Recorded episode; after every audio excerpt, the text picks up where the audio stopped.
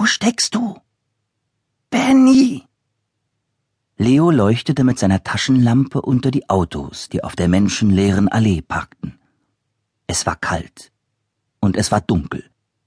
Der Vollmond hatte sich hinter einer Wolke versteckt, als weigerte er sich absichtlich, Leo bei der Suche nach seinem Meerschweinchen zu helfen. Mitten in der Nacht war Leo aufgewacht, weil er aufs Klo musste.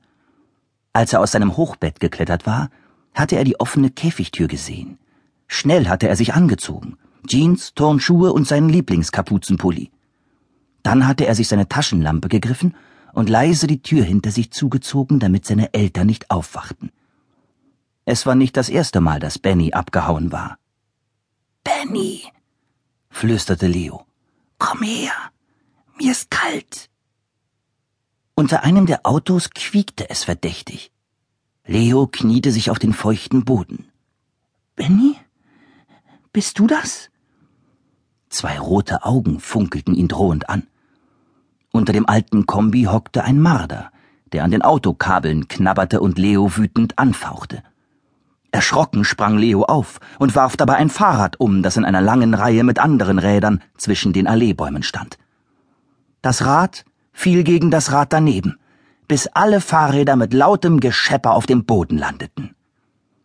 In einigen Wohnungen ging Licht an, und es dauerte gar nicht lange, bis der alte Meier, der direkt unter Leo wohnte, sein Fenster aufriss und brüllte Ruhe da unten.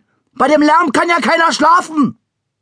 Dabei beschwerte der Meier sich sonst immer, dass er nachts sowieso nicht schlafen konnte, weil er schon so alt war. Leo duckte sich schnell hinter eine Litfaßsäule. Dort wartete er, bis der Meier sein Fenster wieder verrammelt hatte. Auch in den anderen Wohnungen erloschen die Lichter nach und nach. Leo wollte gerade weitersuchen, als er eine Stimme hörte. Und wenn keines da ist? klang es hell aus der Litfaßsäule vor ihm. Oh, keine Sorge. Es gibt wahnsinnig viele von denen. Das war eine zweite Stimme. Sie klang tiefer als die erste. Bei drei gehen wir raus. Leo starrte die Säule an. Es gab keinen Zweifel. Die Stimmen kamen aus dem Inneren. Eins, zwei. Und was, wenn das Menschenwesen sich wehrt? Schockschwere Not, wenn es sich wehrt, lassen wir Flöckchen aus dem Körbchen. Das wird auch höchste Zeit, nuschelte eine dritte Stimme. Eins, zwei, zählte die tiefe Stimme erneut. Und drei. Leo hielt die Luft an. Nichts geschah. Warum hast du bei drei die Tür nicht